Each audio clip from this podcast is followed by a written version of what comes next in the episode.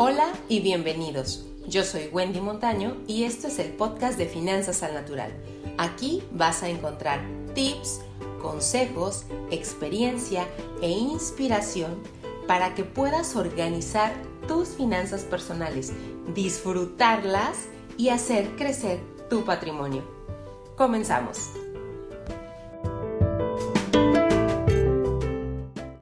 Adivinen de qué vamos a hablar el día de hoy. No sé si les ha pasado que de repente tienen la necesidad de gastar y no han ahorrado lo suficiente. Si es así, hoy les voy a platicar o te voy a platicar de cómo ahorrar más. Dicen por ahí que todo aquello en lo que te enfocas se incrementa. Por ejemplo, si estás embarazada o en esas andas, de repente empiezas a ver mujeres embarazadas por todos lados. En el caso de los hombres, si buscas un auto con determinadas características, algo pasa cuando vas por la calle y parece que empiezas a ver más carros de ese mismo estilo de los que habías visto de manera ordinaria. ¿No les ha pasado? Y es que aquello en lo que tú te enfocas empieza a tener más y más presencia en la vida, en tu vida, en la vida de todos. Otro ejemplo, como muy propio de nosotros, es cuando tú haces oración de manera constante, empiezas a ver los frutos de la oración de una manera particular, mucho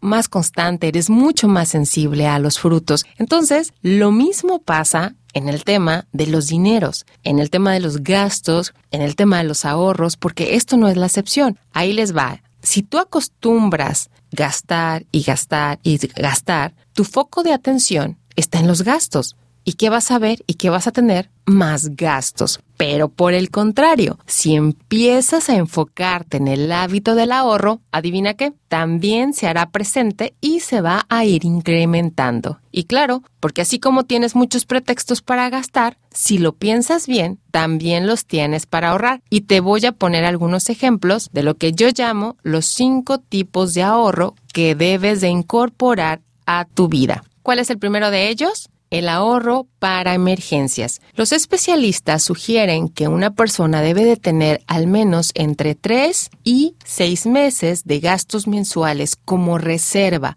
para emergencias, gastos imprevistos. ¿Por qué? Porque si no los tienes, empiezas a echar mano de tarjetas de crédito y de ahorros que tienes destinados a otros objetivos. Vamos con el ahorro número 2, el ahorro de corto plazo. Ese que tú vas a usar en periodos menores a un año. A un año. Comprar una tele, irte de viaje, etcétera. Ahorro número tres. Ahorro de mediano plazo, que es el que comprende un periodo entre uno y tres años. A lo mejor quieres el enganche de un carro, el enganche de una casa.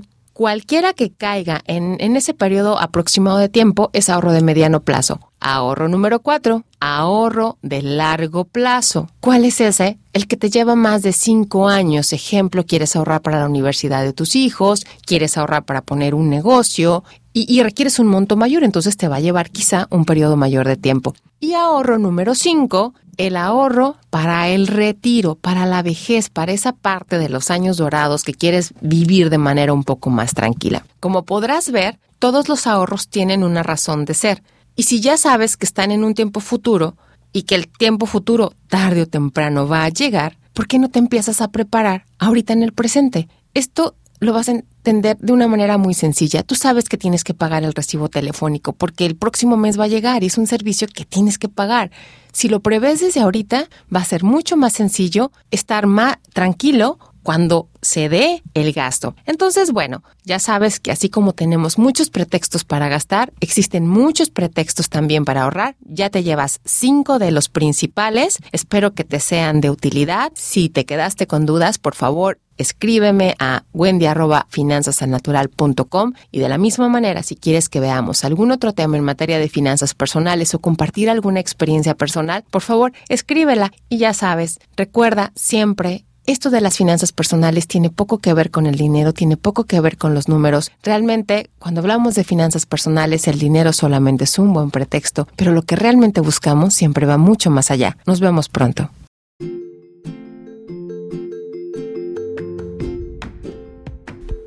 Y hasta aquí el episodio del día de hoy. Si te ha gustado, gracias por tus comentarios y por compartir.